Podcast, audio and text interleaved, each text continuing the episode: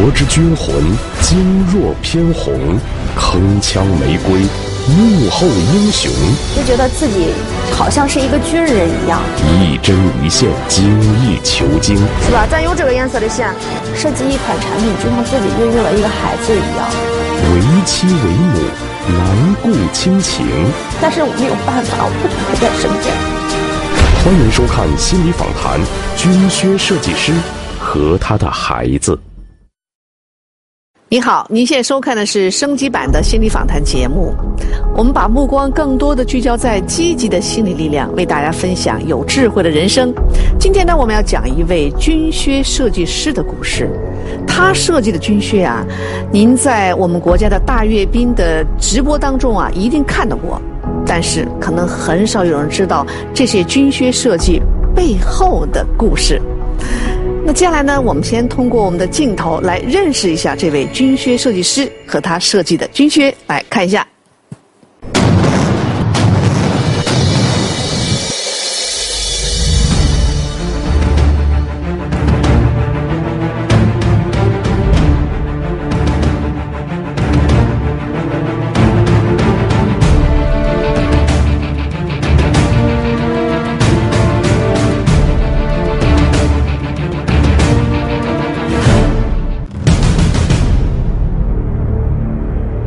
步伐整齐、雄姿英发的数十方阵从天安门前经过，响亮的脚步声响彻整个长安街，向世界展现着中国军人的风貌。然而，千里之行始于足下，阅兵官兵们穿的鞋合适不合适，直接影响阅兵的成败。那么，这些阅兵靴是如何设计出来的呢？里面又有哪些小秘密呢？在军队后勤科研院所的科研专家的带领和指导下，晋华三五幺五公司的设计师张元芳和同事们参与了阅兵靴的设计开发。他对这些阅兵靴可以说是了如指掌。所以看到这儿，真是我们对这位军靴设计师充满了期待哈，想听他更多的为我们讲讲这些设计背后的故事。好，接下来我们用掌声请出军靴设计师张元芳，有请。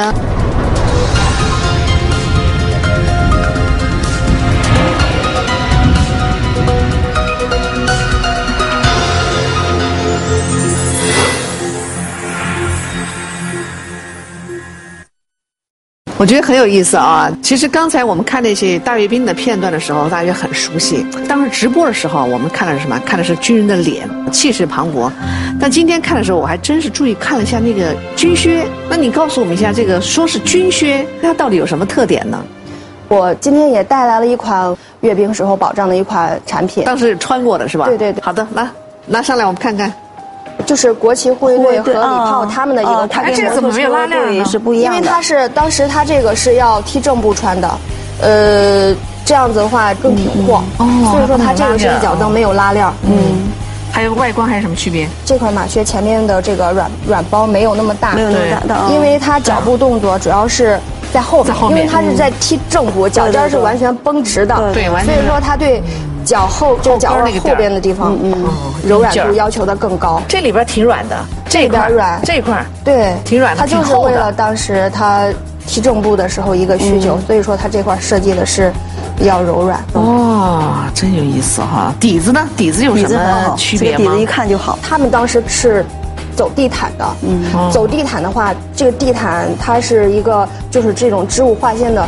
不容易出响声，所以说就设计了这样一个内凹的一个花花纹它这样脚踢下去的时候，更能够把这个声音聚起来，声音更洪亮。哦，而且这个花纹内凹的话，它的着地面会更宽一些。然后它当它脚落地的时候，这个步伐会更稳。一个是更响，一个是更稳一些。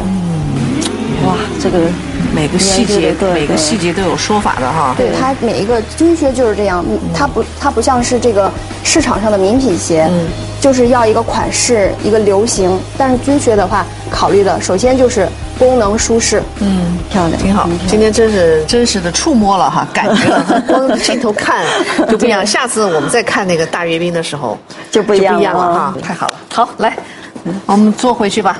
刚才元芳讲这个军靴要满足两大特点哈，第一个是功能性，第二个舒适度。对，说实话，我你看我们每个人都会穿鞋吧，都会买鞋，但是我估计啊，可能我们现在穿到这个时候，我们对我们的脚未必了解。教给大家一个小技巧，哦就是平时在生活里面能够快速的测量自己的这个脚型。那需要人吗可？以找一个观众，好，有哪位观众愿意上来配合一下？嗯，好，这位女士你好，欢迎您来。可以先把那个鞋子脱一下。我这儿准备了有这个干净的袜子，哦也是我们平时量脚的时候都会准备的一些小工具。一次性的是吧？，对，一次性的，站在白纸上啊，站在白纸上要自然的站直，这个两脚分开，与肩同宽。嗯，用的力要均匀分布在两个脚上，笔就垂直，贴着脚的外轮廓画，画的是一个脚的外轮廓，然后再准备一把这样的卷尺，嗯用来量它的这个脚的维度，这哦是关键的数据。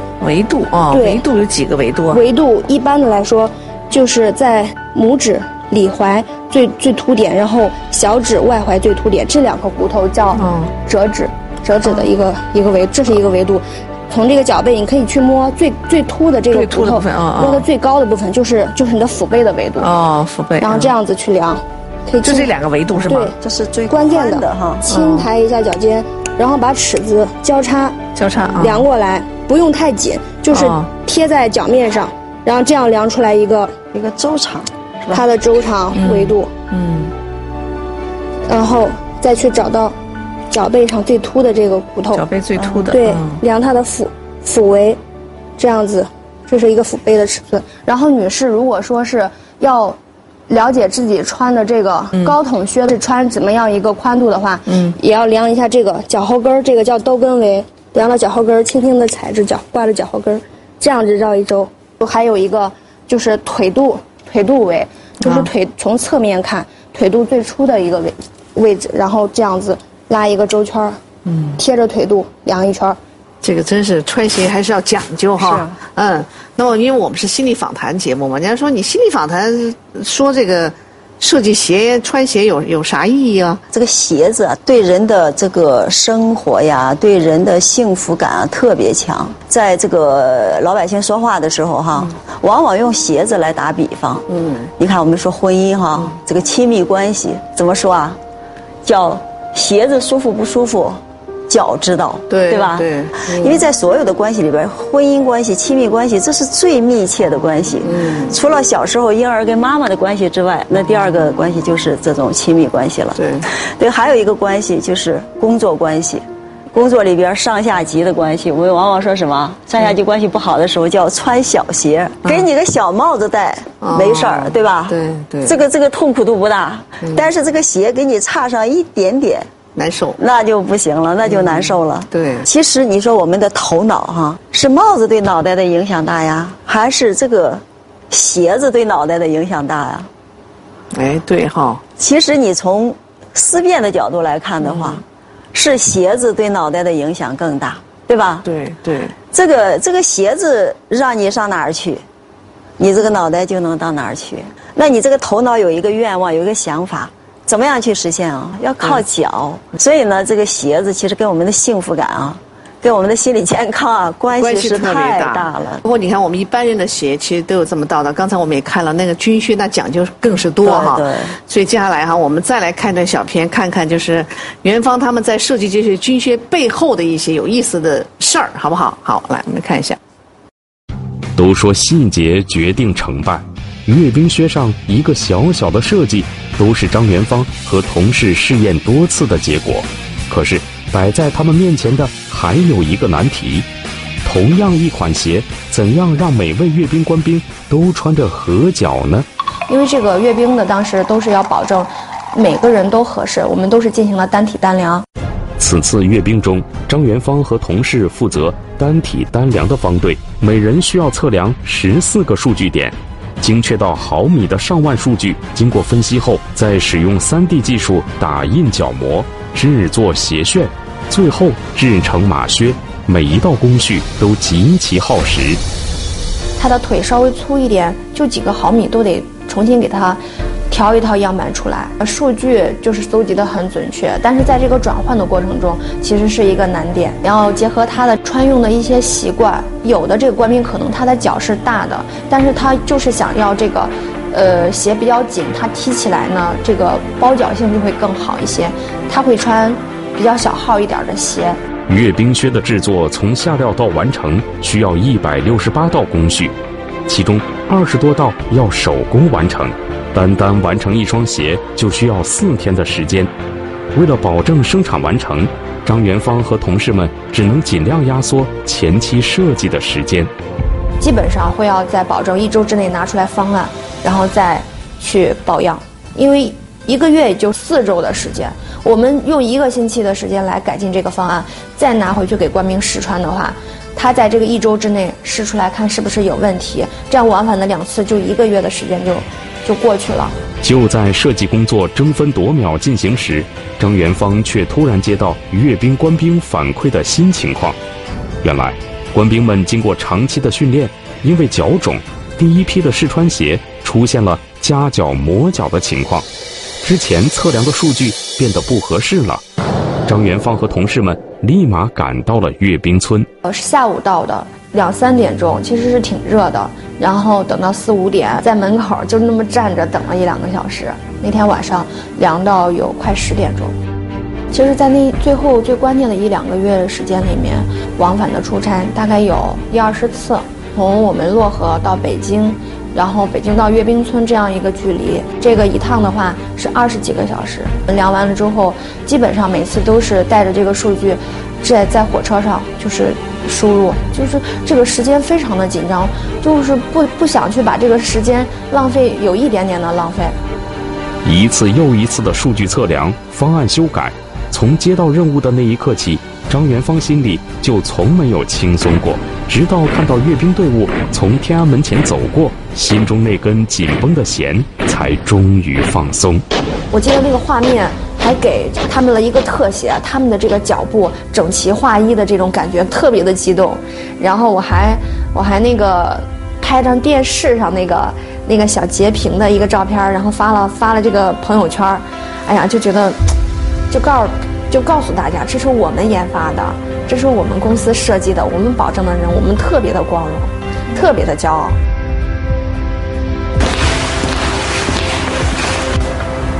张元九三大阅兵已经过去快三年了，张元芳又投入到日常紧张忙碌的工作中。那你这一块呢？这一块是咱的。这块你是给他就是弄了一个这儿，加了一块那个鞋鞋鞋舌裤是吧？嗯，等会儿等会儿你把刘文丽那那那个那个鞋楦都给他都给他准备。你这个缝这个这个线就是灰线是吧？咱有这个颜色的线。样板的这种。这个线呀，嗯，这个线好像我用白线缝的。再给它修一下。呃，因为这个设计确实是环环相扣的，它不仅是你开一套板。它还有大底呀、鞋楦呀，包括制作呀，这方面它都是相互需要去相互沟通的。作为设计师，张元芳的工作似乎不只是画图纸那么简单。从制作模板到选料，他关注着每一步的工作进展。打死亡印呗，死亡印打，但是你这个你这个定制二五零的应该没有这个死亡板。哎呦那这厚吧？这厚呀！这厚的话，你两边缝出来。缝出来那边儿会有印儿啊，有时候也会枯燥，就觉得修改的过程会很多，可能就一点点，可能就两两毫米、三毫米，就要重新做一套板。这个针你装上装不上？装上了，我用不了。但是这个针粗，这不可能缝出来那种小针毛的。问题是我这针用不了，这机器上别人配好的针。那你要是用用那个针，缝不了这线。用这用这用这个针，你要是嫌针孔大的话，这针跟这个机器跟它那个锁针儿那个锁子完全不配套的。我有专门联系的，之前就是那个人给咱那儿缝过，他给我提供的针，他给我买的针。为了一根针的使用，张元芳和师傅争执了半天。平时说话柔声细气的他，也有些急躁起来。设计一款产品，就像自己孕育了一个孩子一样，你知道它哪一个工艺？是为什么要这么做？它好在哪里？它适用于什么样的材料去来实现它的这个功能？就是当你完成了这个产品的时候，真的就像自己那个孕育了一个孩子一样。下午六点，嘹亮的军号声响起，下班时间到了。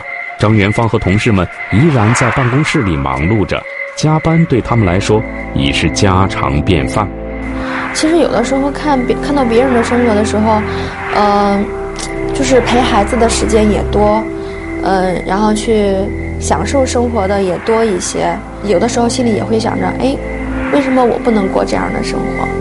但是听到这个号声的时候，我们就觉得自己好像是一个军人一样，我们是很高尚的一种职业。我看到在片子里，你跟那些工人都急了哈。有的时候就是，呃。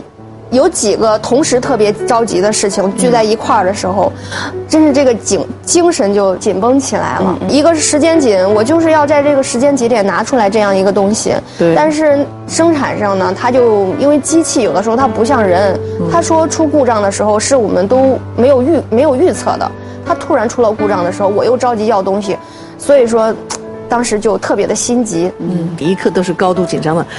我很想说，你当初怎么选择的要做这样一个职业呢？要做这样一个事儿呢？当时想的，女孩子做设计其实还是挺好的，就是坐在办公室啊，对着电脑画一画、写一写，还挺轻松。但是我真是做了这个行业之后，发现。不是这么回事儿，我是学艺术设计，但是不是专业的制鞋设计，所以我当时来的时候其实还是个门外汉。我记得印象特别深的一次就是，呃，当时来的时候，领导又让我让我从做鞋的这个基本的技能学起，要去缝，要去做。有一次给了我三十多双，就是咱们冬天穿的鞋的那种羊毛里子，让我缝起来。我觉得三十多双对我来说简直就是天文数字。我当时觉得这真这件事特别难，我当时在现场就哭了。然后后来我们那个老师傅就把我们领导叫过来了，然后我们领导就就跟我说，其实其实对我们就像对自己的孩子一样，嗯，就想让我们通过这种磨练能够快速的成长。嗯，你想把你从一种美好的想象当中对打回现实当中。对，其实是真是想让我们好好的沉下心来，慢慢的把这个。制鞋的技能掌握了，现在回头再看，其实那三十几双太容易、太简单了。哦，现在反而觉得太简单的事儿其实那真是不是很难的事情，就是因为当时自己不会、不懂。然后在节目说了，说你你不是军人是吧？但是给军人设计那个军靴，所以你其实自己心里还是把自己像当一名军人一样对待。对，因为我们也是有接触到一些军人，会对我们思想会有影响。另外一方面，我们本身。是军工企业，老的一个军工企业。我们企业的精神就是信军为民，这样一个优良传统，也是企业文化流传下来的话，会对我们这个在成长经历上会有一个影响。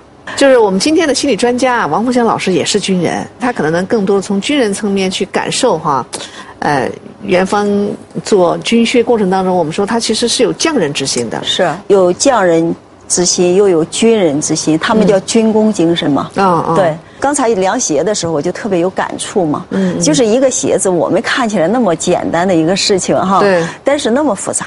嗯。就是尤其到了我们军人这个军学这一块的时候，那么复杂，它充分表现出来了一个匠人精神。那么这个匠人精神，你看现在有一个说法叫一万小时定律。对，什么意思呢？就是说你要把一个事情彻底的搞清楚、搞明白、搞熟练，嗯，要训练自己一万个小时。一万个小时。匠人精神，它其实是一个个体的、个性的，对对吧？我把这个呃业务钻研清楚就行了。嗯。但是呢，它又是一个军工企业，对，它要有军人精神、纪律。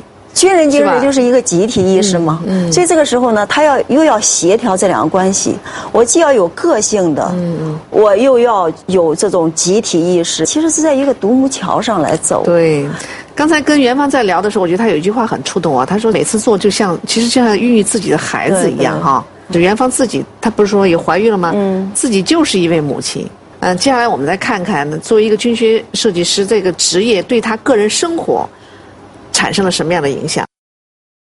工作中，他像军人一样要求自己，信军为民；生活中，他却有着深深的无奈与不舍，自己要崩溃了。纠结，他该如何平衡？首先，学会不给自己插刀子。欢迎继续收看心理访谈，军靴设计师和他的孩子。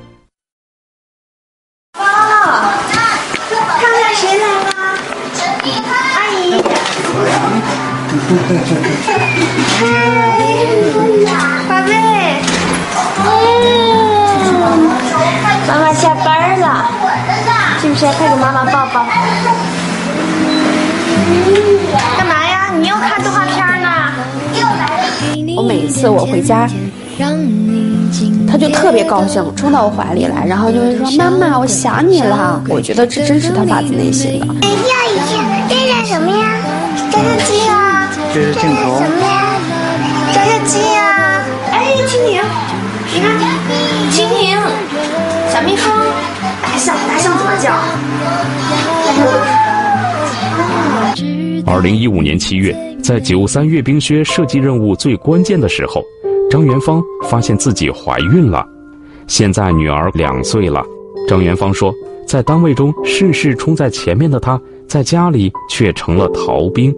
其实我不光是对孩子的愧疚，我觉得对家庭来说，呃，我的这个付出和对孩子的陪伴，也都是挺少的。就是好像现在做久了之后，就是条件反射了，我就是不自觉的就会就会去那么做了。有的时候心想，我想多陪陪孩子，但是当任务来的时候，就又毫不犹豫的就马上就去查票，然后订车票，然后就说走就走了。就是会有这种很自然的下意识就要去这样做了。二零一七年从五月到十二月七个月中，张元芳出差了五十七次，累计时间将近五个月。可是每一次说走就走的旅程却并不那么潇洒，因为她要面对的是和女儿的分离。别上班，别上班，别上班，别上班。啊，那可是妈妈要出差呀，怎么办？嗯，怎么办呀，宝贝？妈妈，妈妈很快就回来。这是我的。啊，这是你的，好，给你了，给你了。抱不了，哦，叫奶奶抱着，奶奶叫妈妈上班，妈妈上班一会儿就回来了。妈妈快回，妈妈快回，快去快回。好了，妈妈快去，快去快回。好了好了好了，妈妈快去快回。好嘞好嘞。我跟他分别，我也特别的不舍。我只有等他睡着的时候，我偷偷的走，不看到他哭，不看到他跟我分离，说妈妈不要走，妈妈抱抱这种状态的时候，我走的还能够稍微的安心一些。工作也挺忙的，我觉得对孩子的陪伴就特别的有限，然后就是想把他这个成长的点点滴滴呢，都给他就是冲洗出来，等他长大了，把这个东西交到他手上的时候，让他觉得，嗯，妈妈的这种是是用另外一种爱爱着我。他一岁多的时候，那天是母亲节，我给他画的他的小脚印儿，也是我给他量的第一个脚型。有的时候甚至出差久了，就虽然我每天晚上都会给孩子视频的，但是有的时候，哎，哪天晚上他睡得早了，或者是我有其他事儿吧，没有跟他视频上，我晚上自己有的时候也会偷偷的流泪，真是想飞回到孩子身边去。对女儿的思念与愧疚一直深深埋藏在张元芳的心里，却在她又一次紧急接到出差任务时，再也掩藏不住了。我们孩子正在发烧，一直高烧不退，但是呢，我这边的任务又特别的紧急，这个事儿必须由我去办。我就给我妈打电话，然后帮我婆婆一块儿把孩子给带一下。她说我今天去不了。我说你为什么去不了？她说她腿疼。我那会儿就突然 内心有一种对，就觉得是我妈妈是不是不帮我，有一点点责备。最后我就逼着我妈妈说，她说我摔着腿了，在车上，我在大街上被车撞了。但是那种状态下，她都不愿意耽误我的工作，不想让我去担心。我真的觉得自己要崩溃了，一边是孩子要去医院，一边是自己的母亲腿伤到了，但是一边是我要去车站，我要去出差，心里边也特别着急，真是觉得对孩子特别的愧疚。其实我知道作为一个妈妈的责任，她要去做什么，但是我没有办法，我不能陪在身边。带着对女儿和母亲的惦念，张元芳还是踏上了出差的列车。任务结束后，张元芳立马连夜赶回了家。我回去看到女儿第一眼，我还是想着我要坚强，我不能流泪，我要把自己心里边的这种无助给深深的掩藏到自己的心里。我要给孩子，给他的总是总是我比较开心的一面，给他我的笑容。但是我抱走孩子，那种当时特别烫，我就把他抱在我胸口的时候，我真是，哎，我觉得我内心的那种无助其实是已经压抑不住了。我真是觉得有的时候自己特别的不称职，作为一个妈妈不称职，作为一个女儿也不称职，作为一个妻子和儿媳妇也不是太称职。张元芳珍惜着和孩子相聚的每一时刻，就连女儿不断重复的稚嫩的问题，都让她感到甜蜜无比。妈妈做饭呀！妈妈干嘛呀？妈妈炒个西红柿。什么呀？做饭呢！快出去，厨房里面多危险呀！快点去，快点去。来来来，录吧，录吧。我每次出差，不管去哪里，哪怕只有一天的时间，我在返程的时候一定要给他选一个礼物。我是要告诉他，不管妈妈在哪儿，你在妈妈心里。嗷，吃个大口啊！哟，真棒！晚上我抱着他睡觉的时候，他都会抱着我特别的紧，我就听着他特别那种轻柔的呼吸，我就觉得自己心里边一下又暖了。作为一名军靴设计师，张元芳是出色的，是有责任的。但是作为一个母亲，她自己又觉得挺内疚的哈，挺愧疚于孩子。对，因为阅兵的时候，嗯，到阅兵村又忙了一天，晚上回来之后就觉得特别不舒服了。检查了之后，医生就告诉我怀孕了。他说：“你要是想要这个孩子，你现在就什么都不要做了，就回家躺着休息。”我当时就是心里边特别难受，觉得自己这么粗心，就觉得三十岁了，终于有自己的孩子了，但是知道的消息竟然是一一种这样的方式。哦，真是，你看，作为一个。作为一个女人，作为一个母亲的内心的那种复杂哈，嗯，刚才在放这段小片的时候，你也一直在抹眼泪哈。其实我听起来，其实真的我也觉得挺难过。一个小孩儿，这个时候其实是最需要妈妈陪伴的时候，真是需要实实在在的陪伴。对，在这个年纪，他成长的特别快，就有的时候觉得一天一个样可能我出差两三天走了，然后中间再回来一两天又走了，就觉得每一次回来他都不一样。嗯，而且是有的时候他刚学会叫妈妈，我就走了。回来之后又不认识了，所以有的时候就觉得自己很难选择，也很无奈。那家里人他可以替你看着孩子，但是作为母亲这种感觉，他确实替代不了的。这种母爱是无可取代的，对，是没有办法替代的。那说这种感觉，我们演播室现场还有一位朋友是深有感触的哈，就是元芳的先生。刚才你看到了妻子的眼泪哈，我看你好像也挺。对，元芳的工作吧，有时候一项任务来的时候吧。呃，就像士兵一样，在前面就是冲锋陷阵。之前吧会有一点不理解，现在时间久了，就像元芳经常讲的，一件工作既然做，就一定把它做好。嗯。啊，我现在和家人都十分的支持他，就像他支持我一样的。现在都很支持了哈。对。但是这话可以这么说，但一旦看到你们家小孩儿。天天就找妈妈，你能把他哄住吗？这个真有时候真哄不了，还是要元芳亲自在家才行。有时候看看视频，他就会笑了。哦，就是实在没办法了，就连接视频。对对，看看视频，然后就他看到视频，妈妈他都可以安静下来，是吧？对对。你有没有想过让他阶段性的一个调整呢？比如这段时间不做这个事儿，不上这个班儿，咱就照顾孩子。呃，提出来过吗？曾经提起来过，还是刚才讲了。元芳进入这个企业，从这份工作十年了，已经养成了一个一种就是士兵的这种性格。嗯，有任务来了，拦也拦不住，也习惯了。习惯，所以你现在也很理解他，很理解他。每一次看到他的，就是每一个产品，啊，出来最后成型，啊，看他回来的时候这种喜悦感，微笑挂在脸上的时候，啊，其实我这边也很欣慰，也觉得是一同努力的结果吧。哦，太好了，给这个。有力的这个后方的支持丈夫鼓鼓掌好不好？鼓掌，鼓掌。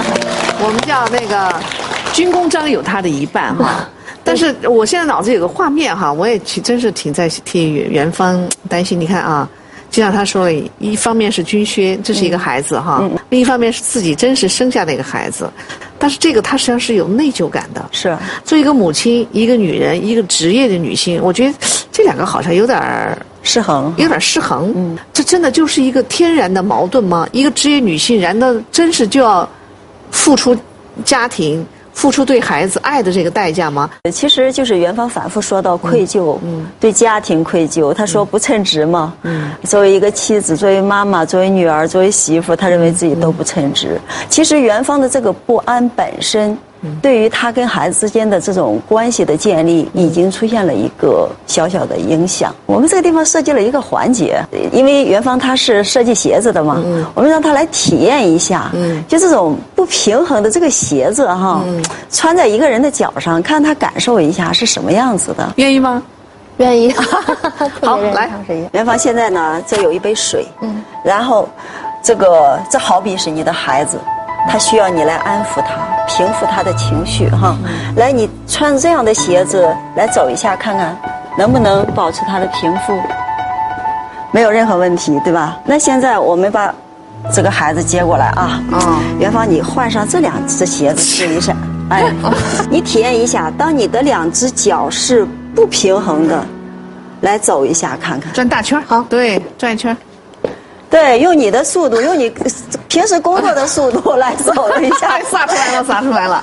哎呀，好好好，把你的宝贝儿接过来。哎呀，好，元芳，你给我来分享一下，当你两只脚是平的时候，你来端这杯水，和两只脚这么不平的时候端这杯水，有什么样的不同的感受？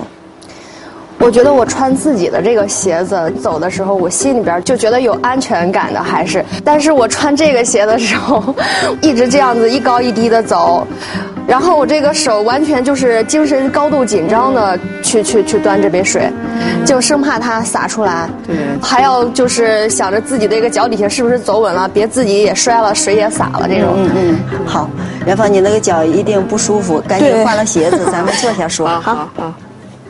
呃，刚才看小片的时候，我就看到哈，就是在跟孩子分离的时候，孩子是内心是情绪很波动，但是元芳的内心比孩子的内心还要波涛汹涌，对，哭的跟泪人似的。是啊，那这样一个妈妈，这样一个她的情绪波动那么大的妈妈，她是不可能让孩子安抚住的。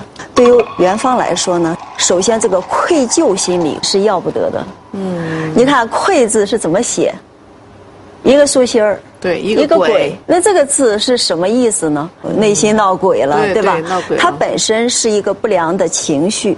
第二个呢，这个“疚”字怎么写？病。哎，病要病很久。要病哦。内疚这个情绪是在所有的情绪里最难以去调节、去去治愈的。对。首先学会不给自己插刀子。嗯。这是一个。第二个呢？我刚才看小片儿啊，我发现了一个问题。就是元芳跟老人都是用骗的方式来 跟女儿分离，对吧？妈妈很快就回来，嗯，这个很快是多久？对吧？每一次，甚至于说孩子睡着的时候你消失了，嗯，所以在这个时候呢，要学会通过游戏啊，通过故事啊，让女儿学会分离。嗯，你看小孩玩的最多的一个游戏是什么？知道吗？藏猫猫。对，躲猫猫。哦，躲猫猫是要做什么？就是让孩子学会分离的，让他通过这样的方式来学会哦，妈妈出差了，是藏起来了，在准时的时候他又要回来了。回来哦。对，哎，你觉得对你有用吗？有启发吗？有用有用，我觉得还是听了王老师这个这个这个方法，受益匪浅。我之前确实是没有没有往这个方面想过，没有这么想过。好，那在今天节目最后呢，元芳其实还想用一种特别的方式啊，来表达他对孩子的一种。感觉是什么呢？因为我也是，就是，对这个脚型测量的比较多，就做了这样一个小相框，送给女儿，算是一个小小的纪念。哎呀，太好了！这个小脚丫是她刚出生时候的，然后这个是她一岁的时候，刚好那天是母亲节，给她画了一个脚印儿。啊，我觉得还是挺有纪念意义的。然后这个是她两岁时候的脚丫，然后就是从小，然后一点点的成长。我觉得把这个东西送给她，然后算是一个纪念，也希望她在成长的路上每一步都能够走得很快乐、很健康，而且完成自己的梦想，走向自己的梦想。呀呀呀呀呀，我的宝贝，要你知道你最美。宝贝，宝贝，给你一点甜甜，让你今夜很好。小鬼，捏捏你的小。他们是演艺圈的模范夫妻，相守二十一年，却突遭横祸。我那个瞬间，我想到是绝对不能死。面对生死，他们是怎样不同的心态？如果我瘸了，你就改嫁吧。绝境重生后的他，又迎来了怎样的新生？学会了开始想自己，看自己。心理访谈，房子斌，我在鬼门关走了一回。下周同一时间播出。